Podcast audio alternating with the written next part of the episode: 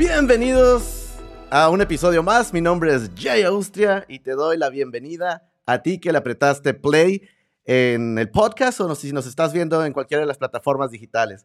Muchísimas gracias porque sin ti no sería posible continuar con estos videos o el podcast. Sabemos que te está gustando y te damos las gracias de todo corazón. Esta ocasión tenemos un invitado de lujo, nos vestimos de gala, el, podcast se, viste de manteles largos para recibir a nuestro siguiente invitado. Él es músico, cantante, compositor y productor. Fundador del, yo me atrevería a decir, de la primer banda de punk rock en México y líder y fundador de la banda de ritmos peligroso. Démosle la bienvenida a... Piro Prendas. ¿Cómo estás? Gracias Bienvenido, Piro gracias por esa introducción de bombo y platillo tan, tan, este, tan emotiva y de tanto nivel cultural, fuera de serie, completamente inesperada. todo bien. Gracias. pues muchísimas gracias por, por aceptar, eh, como habías comentado, la, la, invitación. Y es que en verdad es, un placer tenerte por acá. E, es, es, eres un ícono en lo que es la música del, eh, bueno, del rock. A mí no me gusta decir de rock en español porque es el rock en, nuestro país o el rock donde te encuentres, en nuestro idioma. Y, es un verdadero privilegio tenerte acá, Pira. Muchísimas gracias. Muchas gracias, muchas gracias, este, Jay. La verdad que este, estoy contento de estar aquí. Eh, vamos a platicar un rato y, y, siempre es un placer compartir con, contigo y poder platicar un poco de, de, mi vida y de mi carrera, ¿no? Así es. Oye, pues iniciemos, Piro. Eh, primero, ¿Cómo inicia, cómo te das tú el primer contacto con la música? ¿Cómo llega a ti la música en sí? Bueno, eh, yo escuchaba, mis padres oían mucho, este, eh, mucha música, ¿no? Desde Chabela Vargas hasta Sarita Montiel, pasando por Armando Manzanero, el trío Matamoros. Entonces en la casa había música. Pero a mí los que verdaderamente primero entré en contacto con, con, un sencillo de los Beatles, de una canción que se llamaba Misery, Miseria. Y esa canción a mí me fascinó, me encantó. Y desde ahí empecé como a acercarme al rock, ¿no? Ya obviamente, pues en la primaria escuché a los Monkeys como cualquier contemporáneo mío. Y ya después me dediqué a escarbar y descubrí a los Rolling Stones y descubrí a Alice Cooper. Y ya desde ahí, pues mi vida nunca fue la misma. A los 14 años convencí a mi jefe a que me comprara un bajo y me regaló un bajo japonés, una, una, marca Patito, pero bueno, pues ya tenía yo un bajo y ya podía yo empezar a estudiar y aprender un poquito de música. Y más, más adelante incursioné en la guitarra y así fue como hice mi carrera, ¿no? Porque verdaderamente estudié un poco de armonía tradicional cuando estaba muy chico, que me dio un cierto fundamento, pero mis verdaderos estudios musicales los hice ya grandes, que estuve como cinco años estudiando armonía moderna. Eh, y, aplicada a la guitarra como de los 34 a, los 40 años. Ahí fue cuando verdaderamente se me abrió la cabeza. Ya traía yo una carrera muy sólida y creo que necesitaba como crecer musicalmente, empezar a estudiar y, empezar a, a, experimentar, a meterme en otros horizontes, porque la música prácticamente es infinita, es interminable, ¿no? Entonces, si, si toda tu vida te vas a dedicar a eso, pues tienes que estar de pronto creciendo por diferentes áreas de tu vida para que cuando tengas 50, 60, 70 años no te sientas estancado. Y es que eso es importante, ¿no? Creo que como cualquier eh, creativo en cuestión de, bueno, y la música más, eh, el experimentar, eh, el no casarte nada más con, con un solo ritmo quizás o, o, una sola armonía, ¿no? Nada más, sino que experimentar y, abrirte, quizás eso te ayuda a abrir a, otros retos y a generar nuevos ritmos, ¿no? Totalmente. Yo creo, yo creo que la creatividad es un proceso que en el caso de nosotros tenemos que tratar de que no pare. Estar tratando de crear compulsivamente, ya sea una letra, un poema, a lo mejor una melodía, sacas la guitarra y a lo mejor compones una canción, pero tratar de estar en un proceso, proceso creativo constante. Y si tienes un poco de fundamento y de estudios, pues la cosa se vuelve todavía más interesante, ¿me explico? Claro, te da las herramientas necesarias para poder, pues, sacar lo mejor o la idea que tienes, ¿no? A veces e, eso te ayuda, eso te ayuda como a tener la idea y te ayuda para llevarla o ejecutarla. Oye, Piro, y, cuéntame un poquito, entonces, para 1978, aquella, aquella tocada eh, en, el hoyo, eh, ¿fue la primera de, la banda o ya habías traído por ahí algún, ya había habido algún, algunos toquines antes importantes? No, el Dangerous Rhythm prácticamente podríamos considerar que debutamos. Eh, tocamos en un par de fiestas así como privadas de se estaba gestando este movimiento punk y este movimiento alternativo en la Ciudad de México.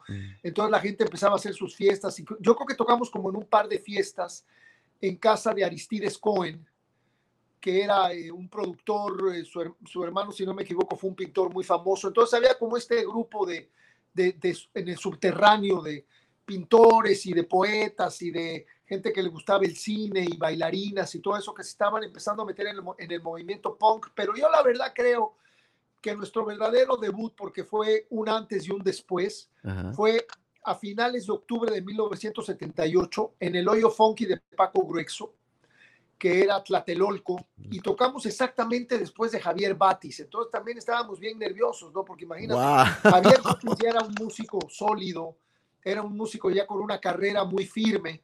Y pues ahí venían estos güeyes de 20, 21 años con su pinche desmadre punk a ver cómo nos iba. Y por suerte nos fue muy bien. Y nos fue tan bien que, que desde, desde ese octubre del 78 yo te podría decir que comenzó nuestra carrera, porque empezamos a tocar muy seguido y nos contrataban por aquí, por allá, porque éramos también un poco la novedad, ¿no? El punk prácticamente no existía en México, estaba empezando a escucharse con The Clash, con los Sex Pistols y en este caso con Dangerous Rhythm a nivel en vivo, ¿no?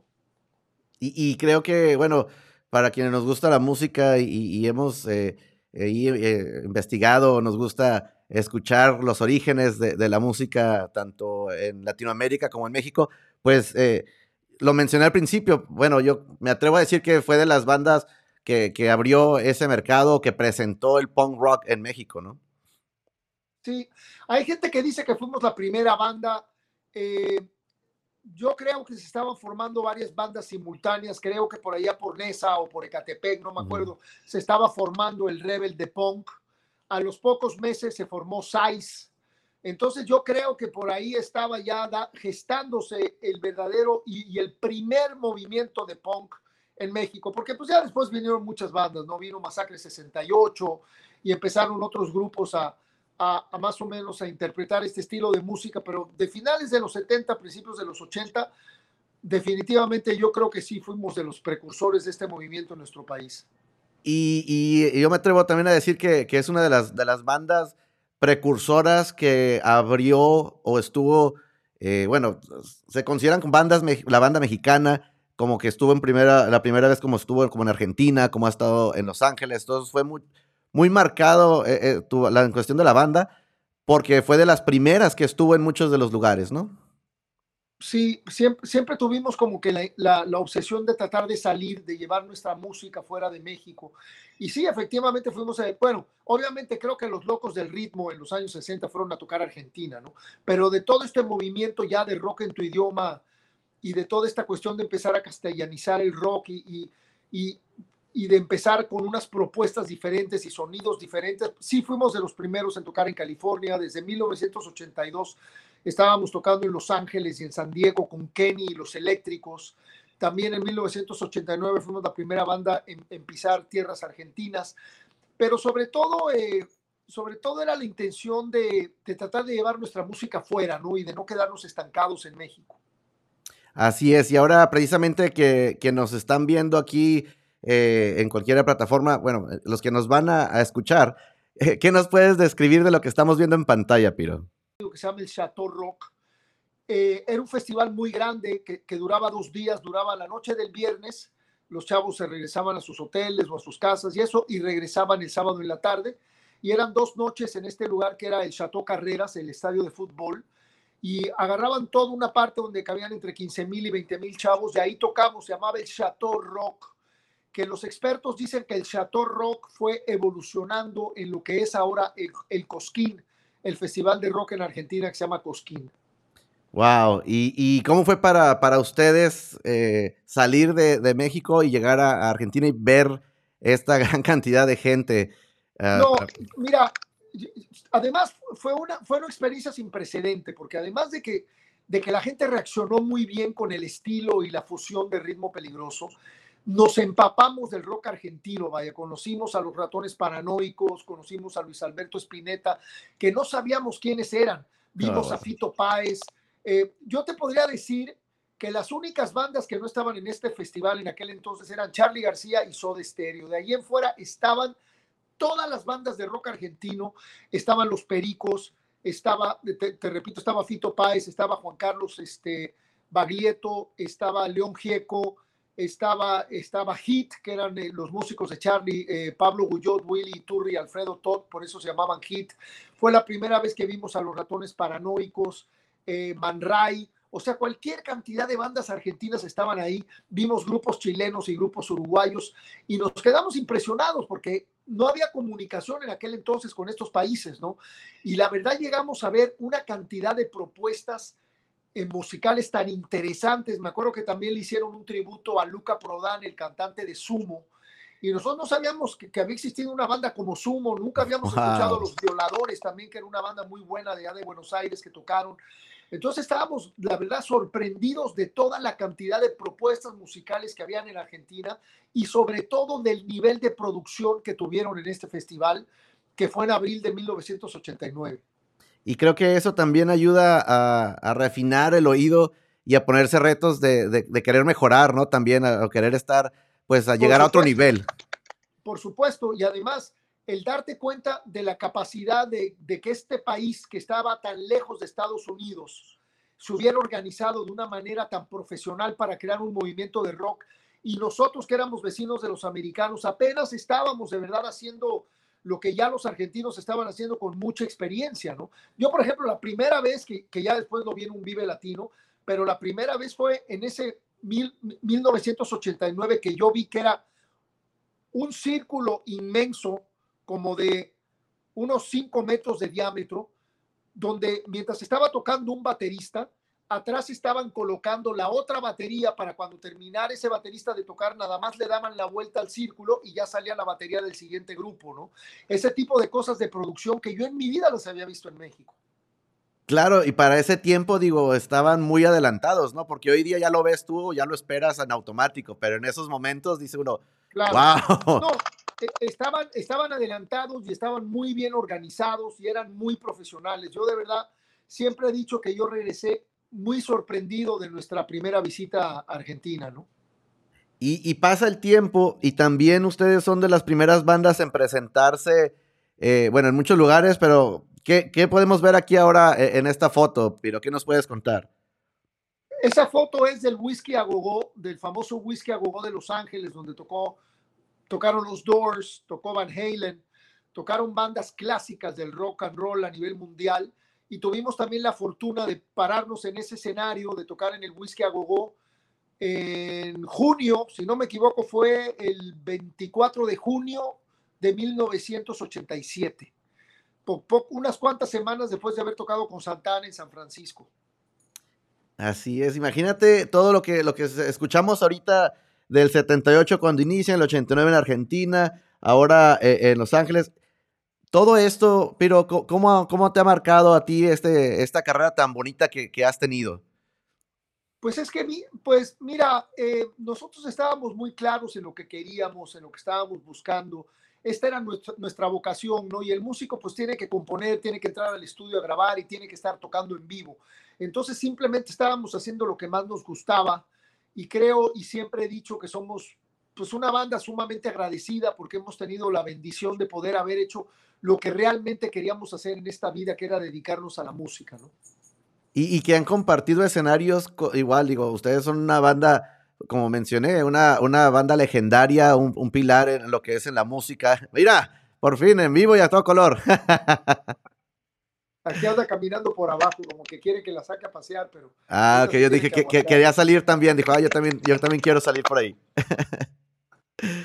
y, te mencionaba, el, ser una banda que, bueno, a los amantes de la música que consideramos, pues, pionera en muchas cosas y que en la actualidad sigue vigente, porque hoy en día, pues, se sigue con, con lo que es este rock en tu idioma y los proyectos que siguen teniendo. Así es. Así es, bueno, tuvimos la fortuna de colaborar en el rock en tu idioma sinfónico y también en rock en tu idioma eléctrico. Y creo que el arreglo sinfónico de Marielito pues también fue un gran logro en nuestra carrera, el haber trabajado con Felipe Pérez Santiago en todos estos arreglos, porque la grabación original del volumen 1 fue con más de 100 músicos clásicos, ya después comenzamos a tocar con una orquesta de cámara, pero ese, ese volumen 1 la verdad que es, es increíble y también aprovechamos todo esto para sacar nuestro disco del 40 aniversario, que ahorita está el vinilo, se está promoviendo el vinilo que salió increíble, lo pueden ver ahí en la, en la página de Ritmo Peligroso en Facebook, lo pueden buscar por ahí, es un vinilo splatter en color rosa con negro y es doble.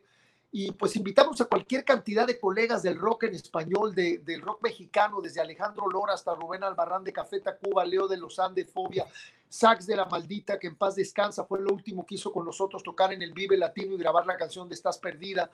Estuvo Sergio Arau, estuvieron Los Neones, estuvo Chava de la Castañeda, estuvo Paco Familiar de DLD, estuvo Héctor Infanzón, el gran pianista de jazz, estuvo Doctor Shenka de Panteón Rococó, estuvo wow. Romo de Caifanes. Entonces tuvimos una cantidad de colegas, hicimos un disco doble y un CD, DVD que se llama Palante hasta que tu body aguante, que salió en 2018 y ahorita, a principios de julio, esperamos entrar al estudio para grabar nuestro nuevo disco. Ya tenemos 11 canciones en maqueta y pues, debido a la pandemia se ha demorado todo esto, pues ya sabemos que de alguna manera todas las bandas hemos sido afectadas de una manera u otra, pero pues ahí siguen las ganas y la creatividad adelante para grabar este disco. Yo espero que por ahí de septiembre, octubre a más tardar empecemos ya a sacar sencillos de esta, de esta nueva producción. Pues muy bien, sí, porque habíamos escuchado por ahí que, que estaban eh, trabajando a distancia, que obviamente es. ha sido complicado esto de, trabajar a distancia por muchas razones. Tú, tú que tienes el podcast y te has contactado por medio de Zoom o por medio de otras plataformas, pues el Internet siempre es traicionero, ¿no? bueno, eh, la cuestión de las entrevistas en el caso del podcast no ha sido tanto problema. Lo que sí, grabamos unas canciones con ritmo peligroso dos de ellas que eran dos éxitos muy grandes hace varios años. Una es Rompe mi sentimiento y la otra es La guerra acaba. Y les hicimos unas versiones acústicas a raíz de la pandemia y las hicimos a la distancia. El gato tocando la batería en su casa, Mosi las guitarras, Avi el bajo y Oscar y Manuel tocando las percusiones en su casa. Y sí quedaron muy bonitas, quedaron muy padres.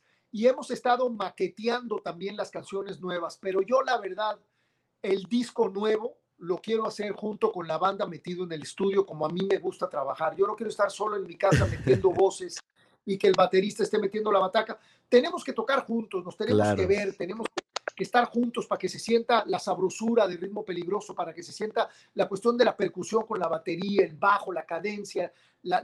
yo no quiero hacer un disco lineal, quiero hacer un disco más orgánico, con mucho sentimiento, ¿me explico? Claro, y que al final de cuentas la música es para sentirse en vivo y si se está grabando, digo, hoy en día tú como productor y, gran productor que eres, pues tú sabes que, que, bueno, yo estoy acostumbrado cuando se grababa o, escuchaba o veía que se grababan los instrumentos, estaban todos en vivo en el momento, ¿no? Hoy día ya a lo mejor no, no ocupas ver si te llevas mal con el, con el cantante o con el baterista, cada quien graba por su lado y al final lo une, ¿no? Pero creo que el que se grabe todo en vivo se siente se siente la vibra diferente y se pueden pelotear incluso ideas que pueden salir algo exquisito de eso, ¿no?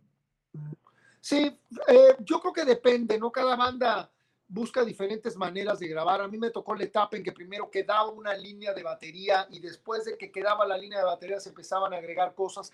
A mí ya no me gusta producir así, a mí me gusta grabar una voz guía y, y estar en vivo en la cabina, tener a los músicos separados y si de pronto queda una buena toma de bajo, batería y percusiones, la dejamos, ¿no? O sea, porque también somos una banda que está ya muy ensayada, muy compenetrada. tenemos una base de bajo y batería que, que llevan tocando juntos casi 34 años. El gato, Yavi y Michelle, pues tocan juntos desde 1987. Entonces, ya con una base tan sólida de bajo y batería, creo que la banda está muy amarrada como para poder lograr grabar los bajos y las baterías en un par de días de todas las canciones para después empezar a meter las percusiones, las guitarras y las voces, ¿no?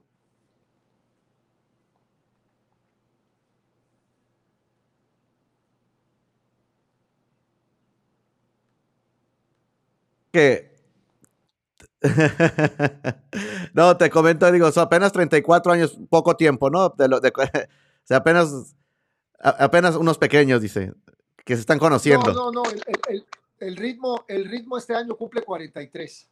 No, digo, de, tocando juntos, te digo, ya apenas están conociendo. Ah, ah, claro, tienes toda, sí, nada más, 34 añitos tocando el bajo y la batería juntos, nomás se voltean a ver así, ya saben a qué hora se van a tirar un pedo.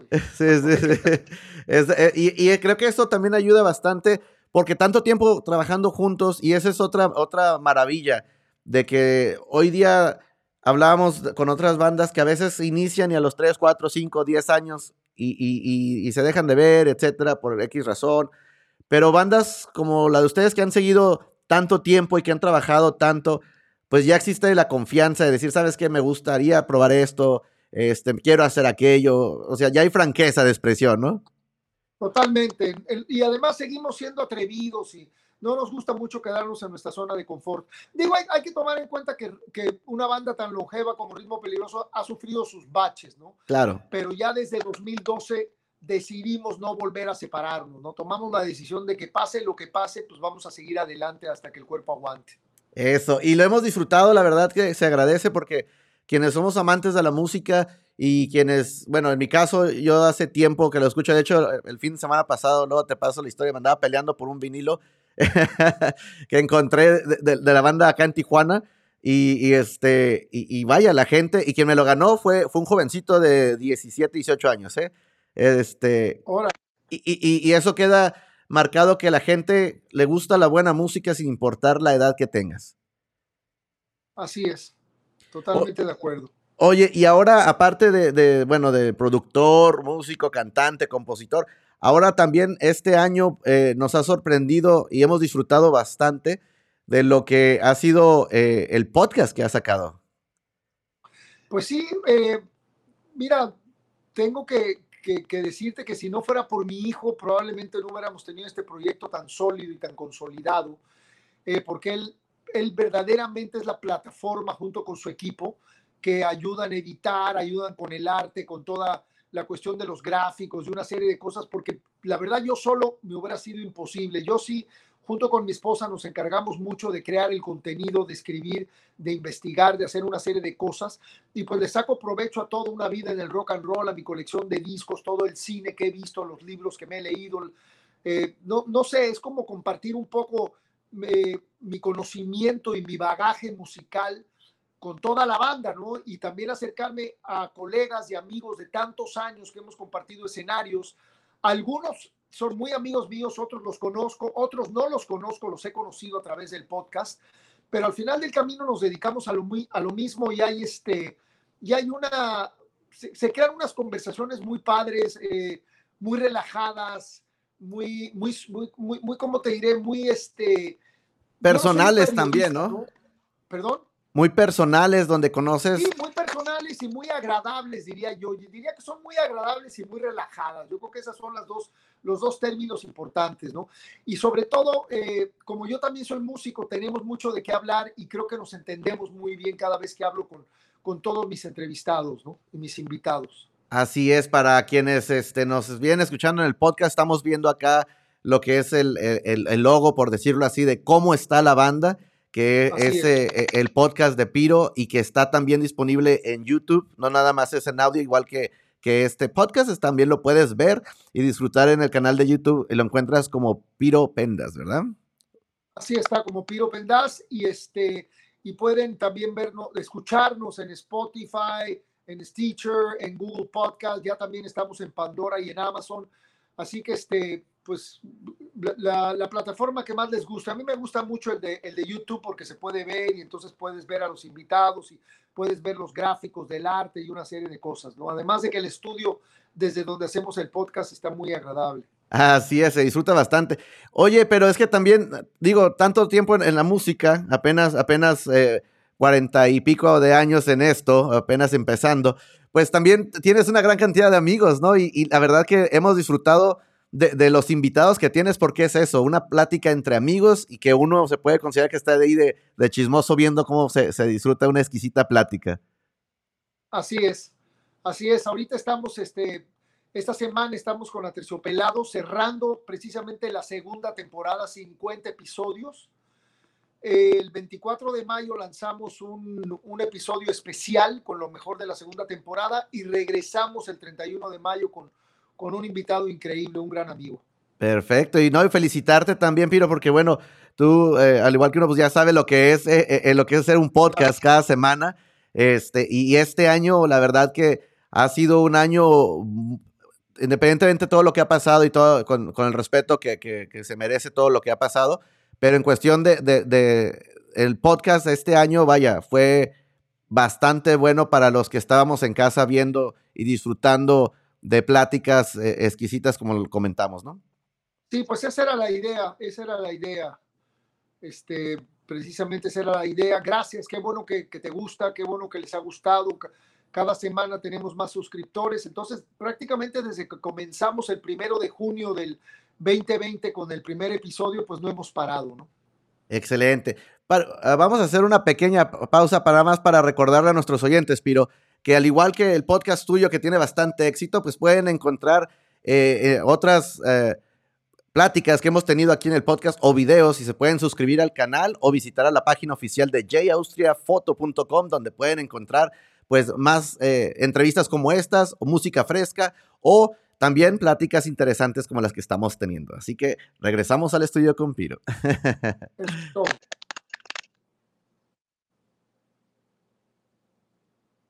En este caso, Piro, pues también ahora, ¿qué, qué, se viene para, para ustedes? ¿Están grabando? Ya mencionaste ahorita ya tienen maqueteado algunas cosas, vienen al estudio. ¿Qué sabes?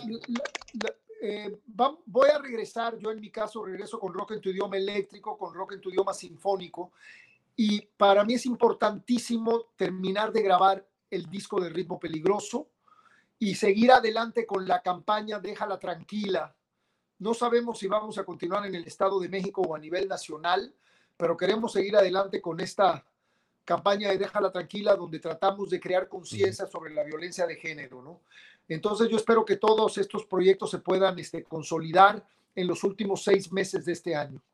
Ok, y ahora que, bueno, también estamos viendo que hay un, avance y un pequeño luz al final del túnel en cuestión de, eventos y algunos conciertos, bueno, hace a nivel, en Estados Unidos, por ejemplo, pues ayer se, se anunció eh, se está grabando esto en, miércoles. Ayer se, se anunció Lollapalooza en, en Chicago, se acaba de avisar.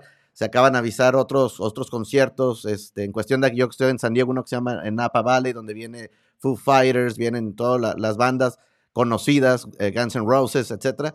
Eh, el Bottle Fest. Ajá, exacto.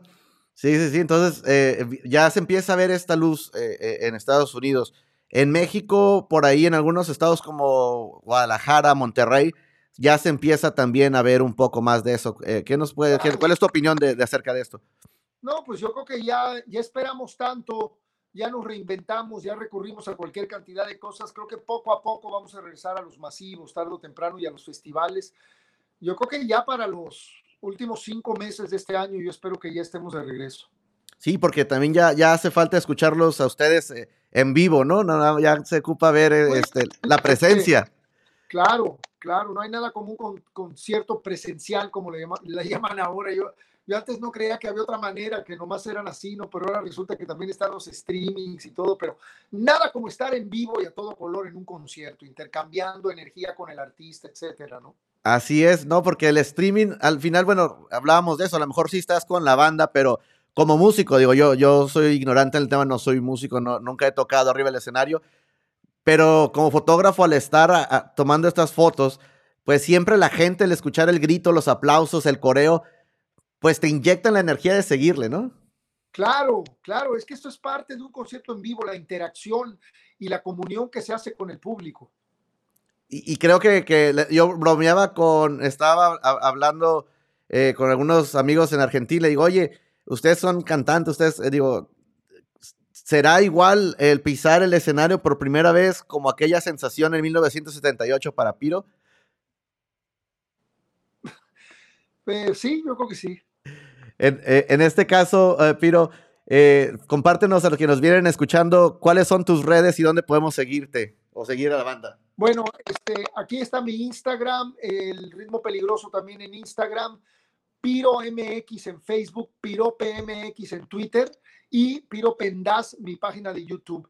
y también Ritmo MX es la página oficial de Ritmo Peligroso en Facebook, por si se quieren comunicar con nosotros, por si quieren ver las, las hazañas más recientes de la banda, ahí está todo, todo, todo en la, en la página de Facebook. Ah, muy bien, pues ahí, ahí, ahí lo tienen. Siempre usualmente dejamos las ligas, como tú ya sabes, tú ya eres un experto en eso, de que se deje ahí para compartir. Pero casi llegamos al final de, la entrevista de esta rica plática, pero siempre nos gusta hacer la pregunta obligada a todos nuestros invitados. ¿Cuál han sido, digo, sé que han sido muchas canciones especialmente para ti que llevas estos años en la música, pero si pudieras escoger tres canciones que han marcado el piro de hoy en día, ¿cuáles serían esas tres? Hijo, mano, está... Pues, te lo voy a decir rápido para no pensarle mucho porque pues está cañón. Yo creo que sería este Rock the Casbah de The Clash. Ok. Sentimiento Latino de Peace and Love.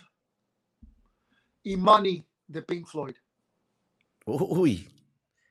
Vaya, esas joyitas que usualmente, Piro, la idea de esto es hacer un playlist de al final de, de, la temporada de todas las canciones de todos los invitados. Imagínate eso cómo va a ser, va a ser una, una, una un mix, un mix muy bonito. Sí, pues sí, no, es que tenía que escoger una banda de, rock mexicano de las que me movieron de chavo y definitivamente Peace and Love, que aunque Ricardo Ochoa es de Guadalajara, pues la banda era de Tijuana, ¿no?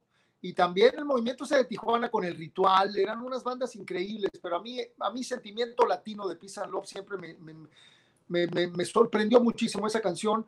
El, el, el, disco de Dark Side of the Moon de Pink Floyd lo considero uno de mis discos favoritos y la rola de Money pues era como que básica, ¿no? Y también el, el, el último disco de The Clash en estudio, cuando, antes de que se separaran, eh, la canción de Rock the Casbah me parece una rola también muy importante en, mi carrera, en mi vida, ¿no? Y, son tres géneros completamente diferentes que no tiene que ver uno con el otro, que al final del camino yo soy producto de todo eso, ¿no? Eso es lo que te iba a comentar, ¿no? Que a lo mejor alguien puede decir, pues uno tiene nada que ver con, con uno, con el otro, pero eh, eh, de eso se trata la música, ¿no? Al final de cuentas, todo nos suma, todo nos llena y todo nos ayuda a continuar con la creatividad. Y pues eh, todos los que estamos y somos amantes de la música, creo que todos esto, y esta es la pregunta que hago, ¿no? Porque todo, al final de cuentas, las canciones que escuchaste de niño a lo mejor y, escuchaste durante tu, tu, juventud, al final de cuentas aporta y marca de cierta forma la esencia de uno hoy en día, ¿no? Totalmente. Totalmente. Y eso que no me fui a las rolas que oía a los 10, 11, 12 años, ¿eh? Ay, ay, ay. el sentimiento latino lo escuché como a los 14. Wow. De Písalo. Y, y, eso creo que también influye mucho, eh, a lo mejor en, los ritmos, cuando, cuando tú eh, compones o cuando produces de cierta forma eh, que te da cierto, cierta ganas de mezclar o hacer un sonido único, pero con unas bases de lo que has escuchado. Sí, definitivamente. Bueno, yo creo que somos producto de todo, ¿no? Consciente o inconscientemente, eres producto de la televisión que has visto, de toda la música que has oído toda tu vida, pero no necesariamente estás en el estudio y dices, ah, mira, ahorita voy a hacer una cosa como medio de Rubén Blades. No, las cosas van dando de una manera natural, ¿no? Y yo, la verdad, nunca me ha gustado cerrarme puertas de diferentes estilos musicales, ¿no? Incluso con el rap que no era muy mi onda cuando descubrí a los Orishas, que era una, una banda, un trío de música fundamental cubana mezclado con rap. Pues me quedé sorprendido cuando escuché el disco del Kilo. claro.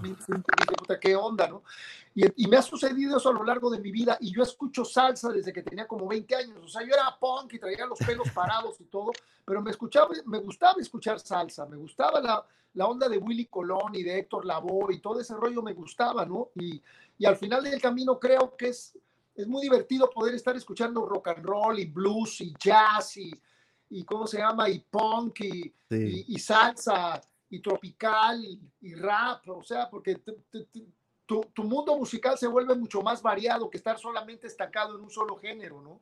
Claro, y llena tu oído y te enriquece también, ¿no? Ayer, bueno, viendo precisamente el, el, el, eh, tu programa con, con Aterciopelados, pues escuchaban de chicos que eran, pues dice que no era, no era cumbia, no era, pero era música movida, ¿no?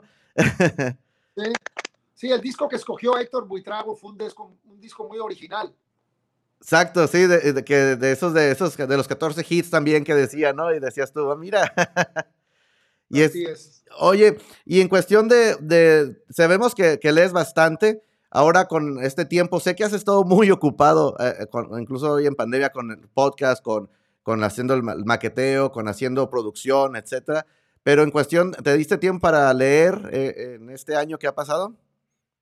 Estuve leyendo más el año pasado, pero este año, ahorita estoy terminando una novela de Dennis Lehane, el que escribió Mystic River. No sé si viste la película de Clint Eastwood. Sí, claro. Estoy terminando su última novela que se llama Since We Fell, desde que caímos, que ese cuate es, es hijo mano, es tan creativo y tiene una narrativa y se le ocurre cada cosa.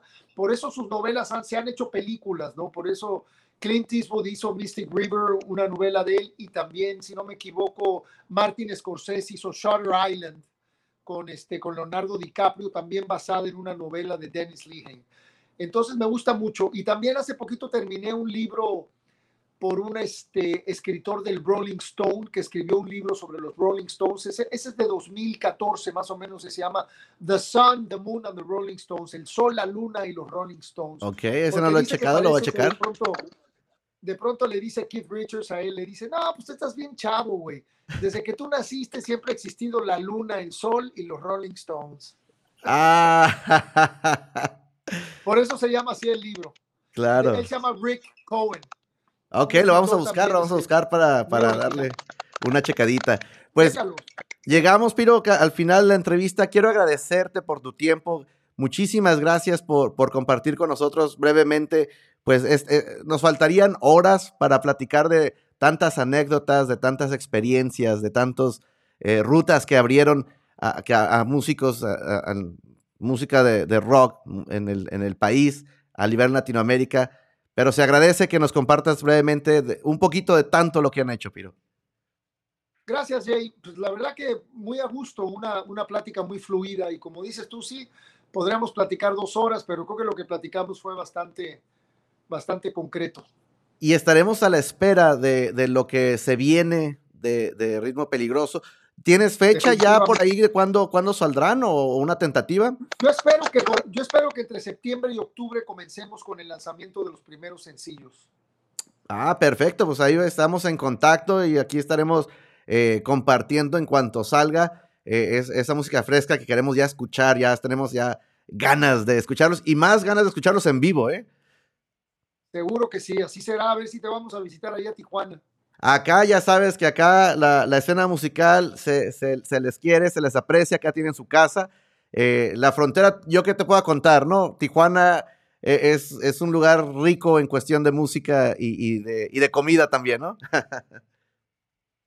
¿Cómo no? Y los esperamos este, cuando gusten, por acá con gusto estaremos acá a la espera. Y como siempre estamos uh, diciéndoles a, a, nuestros eh, gente que nos escucha en el podcast, y a todos los demás, pues les agradecemos por quedarse hasta el final de la entrevista. Eh, si les gustó, compartan, suscríbanse, ya saben todo lo que tienen que hacer. Pues yo qué puedo decirles, eh, eh, Piro en su canal les está yendo genial. Este, si, si alguno, algún despistado. Apoyen, apoyen a Jay, apoyen, a Jay que se está tomando el tiempo de hacer esto con mucho cariño, por supuesto. Gracias. Como le decimos a toda la banda, que siga la música sonando. Hasta la próxima. Gracias, Piro. ¡Ajua!